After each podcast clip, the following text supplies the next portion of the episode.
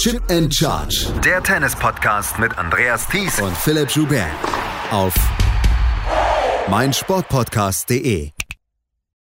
Der neunte Titel bei den Australian Open. Der 18. Grand Slam-Titel insgesamt. 7 zu 5, 6 zu 2, 6 zu 2 gegen Daniel Medvedev im Finale. Novak Djokovic hat die Australian Open gewonnen. Ich habe es gesagt, zum neunten Mal hintereinander. Zum neunten Mal hat er ein Finale gewonnen bei den Australian Open. Er hat nie ein einziges Finale verloren dort. Herzlich willkommen zum letzten Daily Down Under hier von Chip in Charge auf meinsportpodcast.de. Mein Name ist Andreas Thies und natürlich auch wieder mit dabei Philipp Schubert. Hallo Philipp. Hallo Andreas. Einmal sich so wohlfühlen wie Rafael Nadal in Paris auf dem Kurs Central oder wie Novak Djokovic in der Rod Laver Arena. Das wäre schön. Tja, er, er ist und bleibt der König von Melbourne.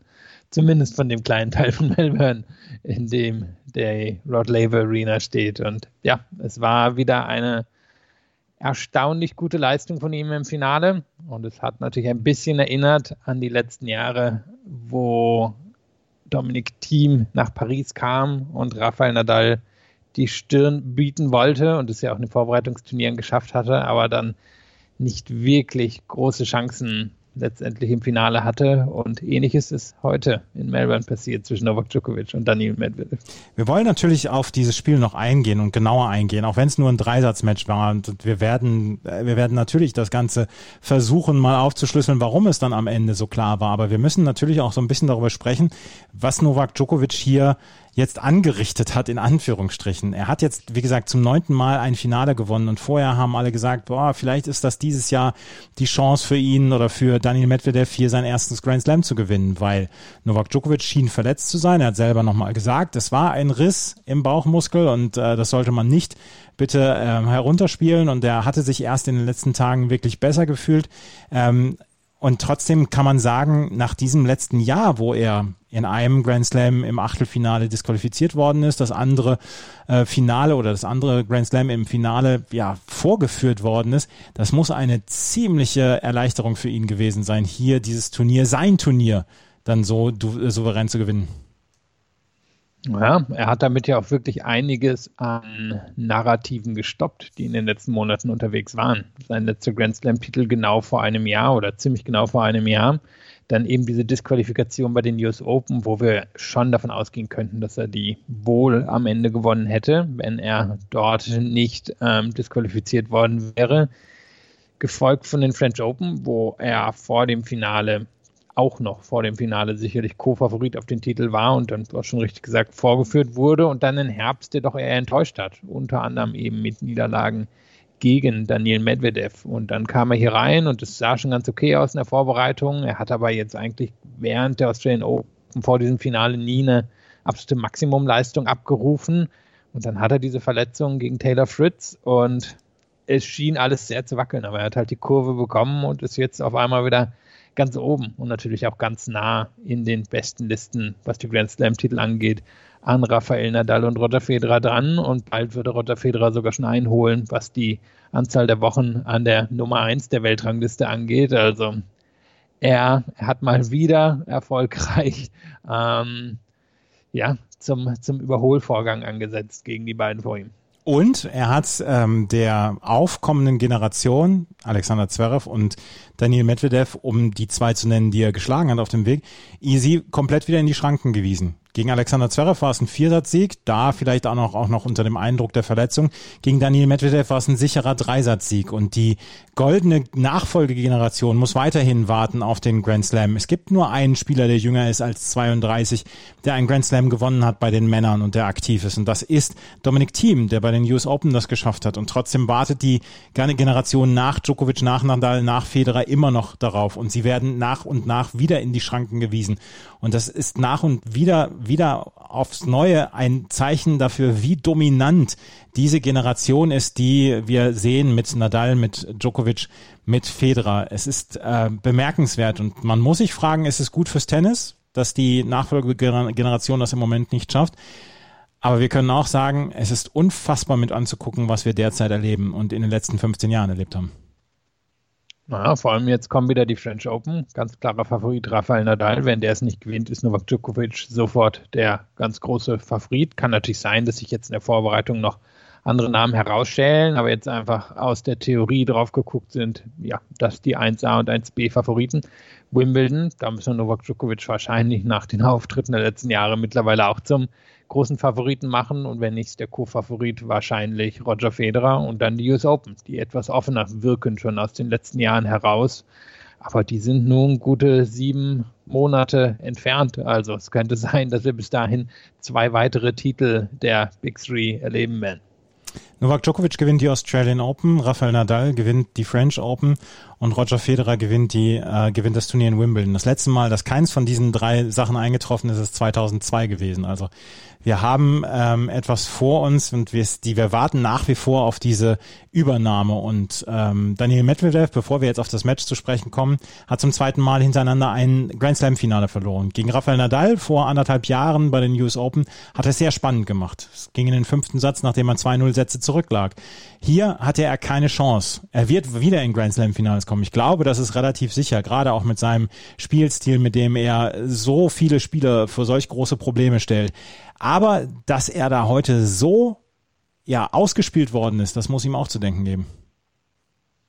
Ja, war chancenlos, das können wir so sagen. Also es war ein Match, was ja direkt mit einem Break für Djokovic begann und hätte Medvedev da nicht noch irgendwie die Bremse reinbekommen und Djokovic ihm auch ein klein bisschen geholfen, dann hätte das hier noch klareren drei Sätzen von dann gehen können. Wenn man drauf schaut, dann hatte Medvedev eigentlich sehr wenige Chancen. Es war ein klein bisschen eng bei 4-4 im ersten Satz. Da ähm, gab es 0-15 oder 0-30, bin ich mir nicht mehr ganz sicher. Dann gab es im dritten Satz dieses sehr schlechte Aufschlagspiel von Djokovic gleich zu Beginn, wo Medvedev noch reinkommen hätte können in das Match. Aber davon ab war Djokovic hier der klar bessere Spieler. Und das Problem für Medvedev war, wir können das hier nicht alles nur auf die Nerven schieben. Er hat heute auch spielerisch ziemlich klar den Kürzeren gezogen. Teile davon waren der Return von Djokovic, da kann er natürlich nicht so viel machen, da muss er fast noch perfekter servieren, aber auch in den Rallyes hat er den Kürzeren gezogen. Er war derjenige, der zuerst Fehler gemacht hat, er war derjenige, der nicht unbedingt eine Antwort darauf gefunden hat, wenn Djokovic auf der Vorhand variiert hat und wenn Djokovic mit Wucht ähm, ja, reingegangen ist. Er hat auch keine Antwort gefunden, wenn Djokovic zwischendrin durch die Mitte gespielt hat und ihn hat angreifen lassen. Also er hat eigentlich auf keines der Mittel von Djokovic heute eine Antwort gewusst. Und damit sind wir quasi im Spiel geschehen. 5 zu 7, 2 zu 6, 2 zu 6, das sind die nüchternen Zahlen dieses Matches. Aber wir hatten einen sehr interessanten Start. Novak Djokovic, wie in den letzten drei Grand Slam Finals bei den Australian Open vorher, startete mit einer 3 zu 0 Führung. Man hat sofort gesehen, wow, der ist aber voll da. Dann, der, dann holte sich Daniel Medvedev das Break zum 3 zu 3, unter anderem mit zwei ja, eher leichten Fehlern, einem Djokovic Smash. Wir haben schon mal häufiger darüber darüber gesprochen, dass Djokovic eine einzige Schwäche hat, dass der über Kopfball. Und ähm, Daniel Medvedev kam zurück und es stand bis zum 5 zu 6, war sehr ausgeglichen. Und als äh, Philipp das getwittert hat, und ich möchte jetzt nochmal deutlich sagen, dass Philipp das getwittert hat, dass wir auf einen Tiebreak zusteuern, da holte sich, da, da holte sich Novak Djokovic das Break. Was mir aufgefallen ist, nach wie vor, wieder eine exzellente, ähm, eine exzellente Aufschlagsleistung von Novak Djokovic, wo man das Gefühl hat, dass er da wirklich was getan hat an seinem Aufschlag. Und, und das ist, glaube ich, die Hauptgeschichte dieses, dieses Matches, die unfassbare Return-Leistung von Novak Djokovic. Wir wussten es immer, dass er der beste Return-Spieler ähm, im Moment der Welt ist. Aber was er da heute, vor allen Dingen dann im zweiten und dritten Satz, aber auch schon im ersten Satz aufgefahren hat, das war ganz außergewöhnlich. Damit hat er es auch entschieden, weil wenn man sich jetzt die Zahlen anschaut, dann waren die kurzen Ballwechsel am Ende ein Unentschieden im ersten Satz. Und es lag daran, dass Djokovic so gut retourniert hat zum Ende des Satzes hin. Sonst wäre Medvedev da schon vorne gewesen. Er hat zwischendrin das schon relativ locker und leicht geschafft, seine Aufschläge durchzubringen. Einfach weil er doch auf hohem und gutem Niveau serviert hat. Damit, glaube ich, auch Djokovic ein bisschen genervt hat. Und Djokovic hatte bei den langeren Ballwechseln die Nase vorn. Das reicht aber nicht, wenn, es einfach viel mehr kürzere Ballwechsel gibt. Und auf einmal dreht er eben zum Ende hin auf. Und dann hat er 35 bis 40 Minuten, beginnend eben mit diesem 6 zu 5 Spiel gehabt, wo er auf höchstem Niveau retourniert hat. Und es waren ja auch teils unterschiedliche Returns. Also viele davon waren eben so der Klassiker hart flach durch die Mitte vor die Schuhe von Medvedev, aber es waren noch einige drin, wo er wirklich sein ganzes Körpergewicht reingeworfen hat und da dadurch so eine Wucht erzeugt hat, wo, wo er einfach geschaut hat, dass er den einigermaßen gut in der Ecke platziert bekommt. Dann hat er einen Cross-Return drin gehabt, der wahnsinnig gut gewesen ist. Also das war so das ganze Portfolio an Returns, was Djokovic auffahren kann, hat er, hat er quasi da den Schlüssel gefunden in dem Spiel. Danach ist dann ja auch wirklich durchgezogen. Es gab im zweiten Satz gab es einen Punkt, wo Djokovic einen 210 Kilometer Aufschlag von, ähm, von Daniel Medvedev, der gar nicht so schlecht platziert war, ihm quasi vor die Füße retourniert hat. Und das ist etwas, was vielleicht dann auch so ein bisschen unterschätzt wird, beziehungsweise wo man nicht immer so drauf achtet. Man guckt auf die Winner, man guckt auf die Aufschlagsleistungen, Surfbots etc. Aber so ein gut getimter Return, so direkt vor die Füße des Gegners, der damit überhaupt nichts machen kann, der so ein bisschen wie dasteht wie diese Playmobil-Figuren auf diesen, auf diesen kleinen Standplättchen. Das muss man einfach auch gutieren. Das ist unfassbar. Ja, und ich schaue jetzt hier auch nochmal kurz die Statistik. Also im zweiten Satz steht am Ende bei den kurzen Ballwechseln 0 bis 4 Schläge ein 20 zu 9 für Djokovic. Und der Unterschied kommt hauptsächlich dazu, äh, dadurch zustande, dass äh, Medvedev beim dritten Schlag, also quasi seine Antwort auf den Return, acht Fehler gemacht hat. Da hat Djokovic keinen einzigen Fehler, aber einen Winner gemacht. Also neun Punkte Unterschied hier quasi zwischen den beiden. Und es waren genau diese, diese Returns, mit denen Medvedev einfach nicht viel anfangen konnte. Also nicht mal, weil es groß seine Schuld ist, damit wird kaum jemand was anfangen können, ähm, wenn es halt wirklich vor den, vor den Schuhen landet. Und er ist jetzt auch kein, kein Einhänder, der dann irgendwie den äh, wenn das zum Beispiel in die Rückhand bekommt, einfach nur wegblocken kann. Das, das ist jetzt nicht, nicht das Spiel von Medvedev. Und da hat Djokovic ähm, ja außergewöhnliches geleistet in dieser Kategorie und Medvedev hatte wirklich überhaupt keine Chance dagegen. Eine andere Geschichte, die mir aufgefallen ist, ist äh, sind die langen Rallyes gewesen. Wir haben im Viertelfinale und Halbfinale gegen Andrei Rublev und Stefanos Tsitsipas bei Medvedev gesehen, er kann die Leute auch aussitzen. Er hat eine exzellente Defensive. Er spielt von der Grundlinie fast fehlerlos. Er hat häufiger mal mit der Vorhand Fehler gemacht, aber nicht äh, mit der Rückhand etc. Die kann er aussitzen und irgendwann verlieren die Gegner die Geduld. Nicht so Novak Djokovic, der auch die langen Rallyes, wenn wir uns das angucken, angucken, heute beherrscht hat. 18 zu 13 bei Rallyes über neun, neun Schlägen. Und auch das ist außergewöhnlich, weil das passiert Daniel Medvedev eigentlich nicht, dass er ausgesessen wird in diesen langen Rallyes. Und das fand, fand ich heute auch wieder bemerkenswert. Und vielleicht war es nicht das spannendste Finale. Es war sicherlich nicht das spannendste Finale, was wir erlebt haben. Aber so eine Leistung, so eine Einzelleistung eines einzelnen Spielers wie Novak Djokovic heute, das ich meine, es lag nicht daran, dass Medvedev so schlecht gespielt hat, sondern ich meine, es lag einzig und allein an Djokovics Leistung heute. Na, ist halt immer etwas, wo ja das eine auch ins andere reingreift. Also eben Return, keine Frage, war einfach überragend gut. Klar, was kann Medvedev machen? Vielleicht, weiß ich, wirklich perfekt seine Spots treffen mit 90 Prozent erster Aufschläge, dann, dann wird es komplizierter, aber das ist einfach ein unmögliches Unterfangen. Dann die, würde ich mal sagen, mittellangen Ballwechsel, da hat Djokovic einfach geschaut. Da, da glaube ich, war auch sein Hauptaugenmerk drauf in dem Bereich, dass er eben schnell auf die Angriffe geht. Da, da hat er eben diese Vorhände immer wieder drin gehabt. Klassisch war ja heute wirklich eine Vorhand, wo er mit Wucht in die Rückhand von Medvedev reingeht, dann vorne ans Netz kommt und den Ball meistens einigermaßen sicher übers Netz zurückgebracht hat. Und dann die langen Ballwechsel und das ist, kann ich mir vorstellen, wo Medvedev am Ende am ehesten sich auch darüber ärgern wird, steht eben eine Bilanz von 18 zu 13 für Djokovic, aber 16 davon waren Fehler, also erzwungene oder unerzwungene Fehler für Medvedev. Und ich kann mir vorstellen, das wird ihn schon ärgern. Er, er wird auch vorher gedacht haben, wenn ich das Match gewinne, dann werde ich es darüber gewinnen, dass ich hier vielleicht einen 70-30 Vorteil habe bei diesen ganz langen Ballwechseln. Und da war er dann am Ende vielleicht auch einfach zu sehr unter Druck von den anderen Ballwechseln. Da hat er vielleicht auch zu sehr das Gefühl gehabt, hier muss er es jetzt richtig und perfekt machen. Und das ist natürlich eine komplizierte Situation, wenn man reinkommt in eine Situation oder in eine Art von Ballwechsel, die, die einfach allein dadurch, wie lange sie dauert, ein bisschen unangenehmer wird. Und dann muss man da schon perfekt sein, weil man in den anderen Bereichen so sehr unter Druck gerät vom Gegner ist komplex. Aber da kann ich mir trotzdem vorstellen, wird er sich ein bisschen, bisschen drüber ärgern, dass ihm das einfach nicht gelungen ist.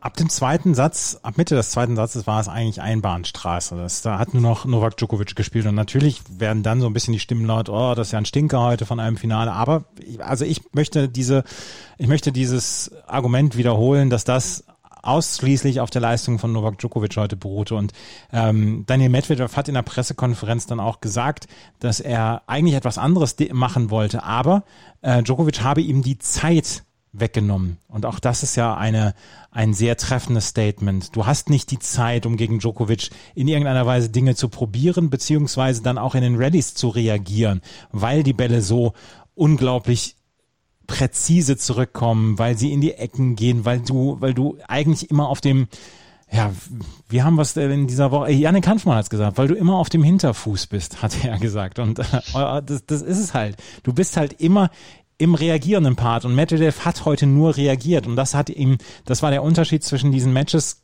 ähm, mit Tsitsipas und Rublev mit zu heute und das ist vielleicht dann auch die besorgniserregendere Nachricht, dass ähm, Daniel Medvedev heute so weit weg war.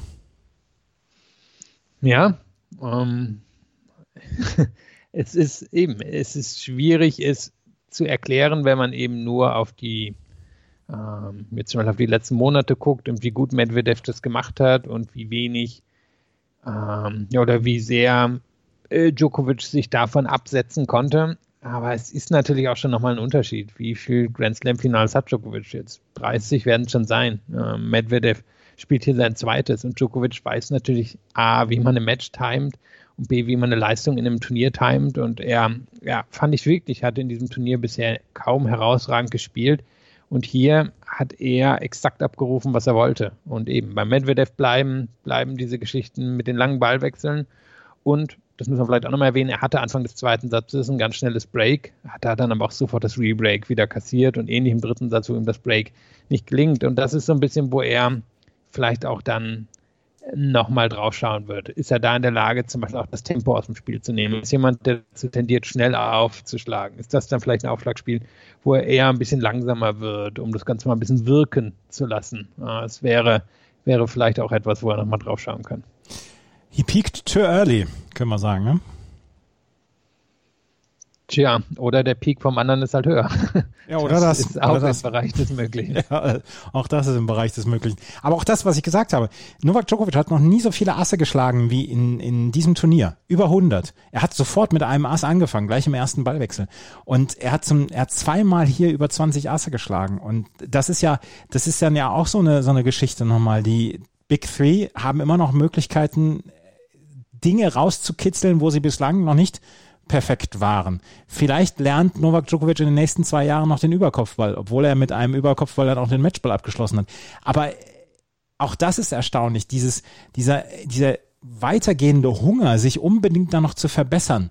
Und die Aufschlagsleistung war makellos in diesen zwei Wochen von Djokovic. Ja, man kann gespannt sein, wie die durch den Rest des Jahres mitgenommen wird. Lag es jetzt an den schnellen Chords oder lag es an Djokovic? Ähm, wahrscheinlich haben die schnellen Chords geholfen, aber meine Tendenz war, wäre, dass es Djokovic war. Und ganz spannend wird er zum Beispiel Wimbledon werden. Wird er ähm, da in der Lage sein, sagen wir, er trifft in einem Match wieder auf Federer? Wird er sich dort ähm, ausservieren oder, oder ausassen äh, lassen? Oder wäre er derjenige, der da die Nase vorn hat? Dann, dann ist er wahrscheinlich in Wimbledon wirklich ziemlich unschlagbar. Ja, Novak Djokovic hat jetzt seinen 18. Grand Slam gewonnen und ähm, wird jetzt ja versuchen weiterhin diesen Abstand aufzuholen ähm, zu sich und den oder zwischen sich und Roger Federer und Rafael Nadal. Und die Chancen stehen nicht so schlecht. Wir wissen im Moment noch nicht, ob, ähm, ob Roger Federer und wie Roger Federer zurückkommen wird. Aber die Chancen sind nicht geringer geworden von, ähm, von Novak Djokovic, die beiden einzuholen. Ja, wahrscheinlich kann man jetzt, wenn man sagen würde, wer, wer gewinnt von den dreien am Ende die meisten Grand Slam-Titel, müsste man sagen, es ist wahrscheinlich 45, 45, 5, äh, 10, Entschuldigung, natürlich. Also klar, Roger Federer, vielleicht gewinnt er noch zwei Wimbledon und den anderen beiden gelingt nichts mehr. Das wäre die zehnprozentige Chancen. Ansonsten würde ich die anderen beiden einfach auf ähm, ja, ähnlicher Höhe sehen. Ähm, beide haben ein ziemlich sicheres Grand Slam-Turnier in Form der Australian Open und ähm, hier ähm, der, äh, der French Open natürlich.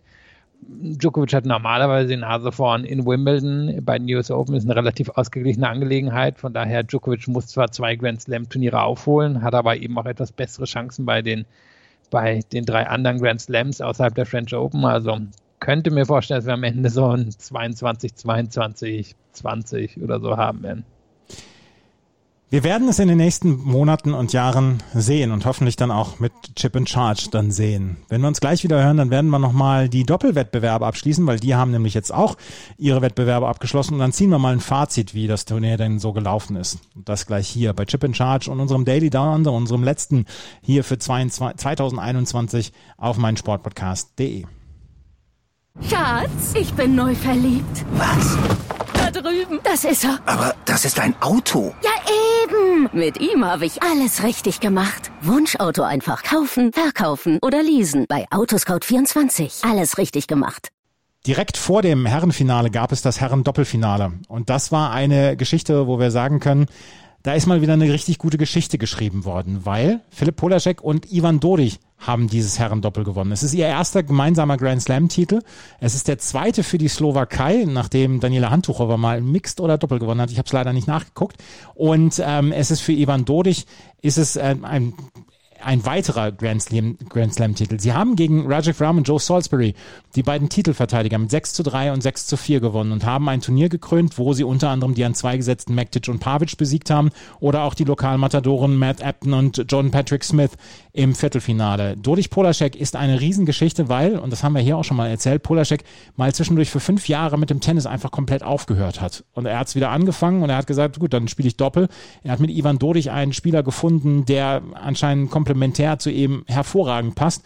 Und die beiden haben dieses Grand Slam Turnier gewonnen und sie haben Ram Salisbury im Finale keine Chance gelassen. Und das hat mich ein bisschen überrascht. Ja, hätte ich so auch nicht erwartet. Vor allem haben sie es ja am Ende hier über ganz klassisch Aufschlag-Return entschieden. Und wenn man sich Ram Salisbury anguckt, dann ist es wirklich eigentlich ein sehr gutes Aufschlagsteam. Aber am Ende haben sie nur 58 Prozent der Punkte hinterm ersten Aufschlag gewonnen, Ram Salisbury. Ähm, während Todich Polasek mal kurz 85 geholt haben. Wirklich nicht etwas, was ich vorher so in der Form erwartet hätte. Aber du hast schon gesagt, das mit Polasek ist eine schöne Geschichte. Und wenn ich mich recht erinnere, war das bei Handtuchowa damals ein Mixed-Titel, vielleicht mit Mark Noel oder so. Aber es ist wirklich nur tief aus dem Kopf gekramt, ohne es jetzt nachzugucken. Und eben jemand wie Polasek hätte und würde wahrscheinlich für seine Tenniskarriere normalerweise kein, keine riesige Aufmerksamkeit außerhalb seines Fankreises oder vielleicht ähm, ja, Tennisinteressierten innerhalb der Slowakei bekommen. Und jetzt steht er hier in den Geschichtsbüchern. So, jetzt Daniela Handtuchowa hat alle vier Grand Slams im Mix gewonnen. Das wollen wir jetzt nochmal gerade festhalten.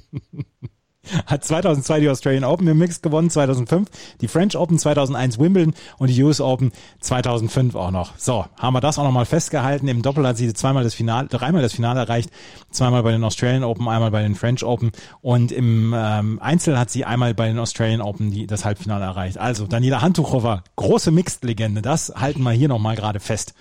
Und, ähm, ja, und ich glaube, mit Eisugeyama ja damals gespielt. Das war auch ein wirklich gutes Team, was aber eben damals auf durchaus hochklassige andere Damen-Doppelteams getroffen ist. 2005 hat sie mit Fabrice Santoro das Mix bei den French Open gewonnen.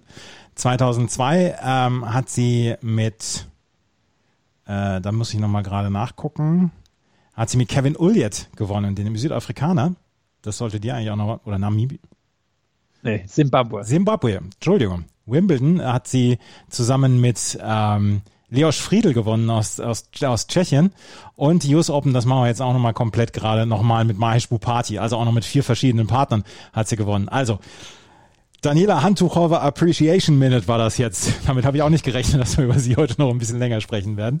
Philipp Polacek ist auf jeden Fall der zweite Slowake, der das gewonnen hat. So, das war das, das war das ähm, Herren-Doppel. Das Mixed ähm, das war ein bisschen eine, eine traurige Geschichte für Australien, weil im Mixed waren nämlich äh, Sam Stoja und Matt Apton chancenlos gegen Barbora Krejcikova und Rajiv Ram. Sowohl Krejcikova als auch Ram hatten die Chance, zweimal zwei Titel hier zu gewinnen. Beide haben die, den Titel verpasst, den zweiten. Aber hier haben sie mit 6 zu 1 und 6 zu 4 gewonnen. Barbora Krejcikova, die mit Katerina Sinjakova sonst gewinn, äh, spielt und gewinnt meistens.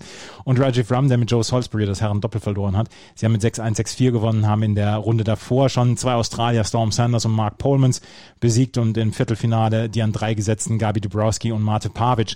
Das war ein sehr nettes Spiel und das, was mir am meisten im, ähm, im Kopf bleibt, beziehungsweise im Gedächtnis bleibt, ich habe auch sehr viel Mixed geguckt, ist das Halbfinale zwischen Stozer Apton und Desiree Kraftschick und Joe Salisbury. Es war ein unglaublich unterhaltsamer Match-Tiebreak, 10 zu 8 damals für Stozer Apton, aber im Finale hatten sie leider keine Chance. Ich hätte Sam Stozer sehr gegönnt, hier das Finale, Finale zu gewinnen. Ja, sie hat den Damen-Doppeltitel ja schon. Im Einzel hat es nie so wirklich geklappt. Vielleicht kommt sie ja nochmal zurück. Sie hat ja jetzt ja auch eine längere quasi Mutterschaftspause eingelegt. Kann sein, dass sie, dass sie jetzt noch ein, zwei, drei Jahre weitermacht und sie sollte eigentlich im Doppel und im Mixed-Doppel immer eine Chance haben, um Grand Slam-Titel mitzuspielen. Aber ja, schauen wir mal. Ich glaube, es wird schon einiges auch vom Einzel abhängen. Und Krejcikova und Ram, ja, Ram, der so lange eigentlich auch eher so die zweite Geige im Doppel war, aber in den letzten Jahren doch noch eine ziemlich erstaunliche Karriere hingelegt hat. Und Kratschikova ist so eine, die könnte am Ende schon, denke ich, gemeinsam aus Mixed und, ähm, und Damen-Doppel 10, 10 Grand Slam-Titel oder so nach Hause bringen. Halte ich wirklich nicht für unmöglich. Sie ist so eine gute Spielerin, hat ja im letzten Jahr dann auch noch im Einzel äh, ein Niveau erreicht, wo sie mittlerweile eigentlich Top 50 sein sollte. Also die, die hat nochmal einen Sprung gemacht zur fast, sage ich mal, ähm, Expertinnenkarriere im Doppel, wo es zwischendrin nachher aussah.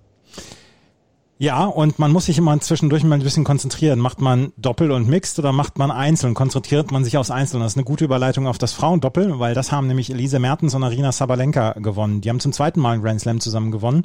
Sie haben gegen Barbora Krejcikova und Katerina Sinjakova mit 6 zu 2 und 6 zu 3 gewonnen. Und Arina Sabalenka und Elise Mertens stehen jetzt auf Platz 1 und 2 der Doppel-Weltrangliste. Das einzige Problem ist, dass die beiden das letzte Grand Slam vorläufig gespielt haben, weil Arina Sabalenka möchte sich auf die Einzelkarriere konzentrieren und möchte ihre Kraft nicht im Doppel vergeuden. Elise Mertens wird wohl weiterhin Doppel spielen und sie haben gesagt, dass sie 500er und 1000er Turniere zwischendurch immer noch mal im Doppel spielen werden. Elise Mertens und Arina Sabalenka ein Doppel, was man das Gefühl hat, dass die füreinander gemacht sind. Sie haben dieses Turnier absolut beherrscht. Im Halbfinale gegen Melika Sroos 7-5, 6-4, im Viertelfinale gegen Aoyama Shibahara 6-2, 6-0. Also das war wirklich eine ganz, ganz bemerkenswerte Leistung von Mertens Sabalenka in diesem Turnier. Und ein bisschen schade ist es schon, dass die beiden nicht weiterspielen bei den Grand Slams. Und trotzdem eine konsequente Entscheidung. Ja. Weil wenn Sabalenka den Anspruch hat, in diesem Jahr zum Beispiel in die Top 5 zu kommen oder einen Grand Slam-Titel zu gewinnen, dann muss sie wahrscheinlich auch ein Signal an sich selber senden, dass das ihre absolute Priorität ist. Und ich finde, es kann auch ihre absolute Priorität sein. Sie hat hier ein enges Match gegen Serena verloren. Wer weiß, wie das Turnier ausgegangen wäre, wenn sie, wenn sie durch das Match durchgekommen wäre. Und von daher, glaube ich, kann das wirklich schon ihr Anspruch sein, für zumindest den Rest dieser Saison es mal wirklich richtig zu probieren. Arina Sabalenka und Elise Mertens, also werden wir vorerst nicht bei Grand Slams miteinander sehen, aber vielleicht dann zum Beispiel beim Turnier in Miami oder bei den Turnieren in Doha und Dubai zusammen, weil da werden sie dann ja auch ähm, zusammen auftreten. Die Australian Open sind vorbei. Es gab sechs Vorbereitungsturniere in der Woche davor. Es gab ähm, ein Turnier während der zweiten Woche, die Philip Island Trophy, ähm, die Daria Kasatkina gewonnen hat. Ach, da können wir gerade noch mal ein, zwei Worte drüber verlieren. Daria Kasatkina hat das Finale der Philip Island Trophy an WTA 250 auf dem Gelände des Melbourne Parks gewonnen gegen Marie Buskova im Finale. Wir können sagen, äh, Daria Kasatkina ist auf dem Weg zurück. Ich glaube, wir hatten sie in der Jahresrück- bzw. Jahresvorschau, ähm, die irgendwann im Dezember letzten Jahres gelaufen ist, sogar als eine Rückkehrerin in die Top 30 getippt. Ähm, einer von uns beiden, ich weiß es nicht mehr. Und ich halte das wirklich für möglich. Ich weiß nicht, ob sie, ob sie so schnell nochmal die Höhen erreichen wird, die zwischendrin da waren, wo sie einfach in zwei Grand Slam Viertelfinals stand, wo sie, wo sie ja fast aussah, als wenn sie so eine Patti Schnieder Plus Karriere hinlegen kann. Aber sie hat schon einige Zeit gebraucht, um sich jetzt zu erholen und trotzdem denke ich, sie, sie sollte es wirklich irgendwie so schaffen in dieser Saison ja, 25, 30 oder so zu sein und dann nochmal einen Anlauf auf die Top 10 zu nehmen innerhalb der nächsten 24 Monate. Auf jeden Fall hat sie hier ein gutes Turnier gespielt und ähm, ja, Bianca Andreescu war auch mit dabei und das war ein Turnier. Ich habe immer mal wieder Matches davon gesehen. Es wurde auch auf sehr verbissenem Niveau geführt und die Frauen 250 Punkte sind natürlich zu verteilen. Natürlich sind die da verbissen, aber es lief so nebenher und es war so, es war ein komisches Gefühl, dass wir ähm, die beiden dann nebeneinander gesehen haben, diese beiden Turniere. Das Turnier ist vorbei, die Australian Open sind vorbei. Es waren wilde letzte vier Wochen mit den Vorbereitungsturnieren, dann auch mit der, mit der Quarantäne vorher, jetzt mit dem Turnier. Ähm, jetzt geht's natürlich weiter. Wir haben in Adelaide in dieser Woche oder in der nächsten Woche ein Turnier bei den Frauen. Wir haben wieder den Hallenswing bei den Herren, beziehungsweise in Cordoba geht es schon los mit dem Südamerika-Swing.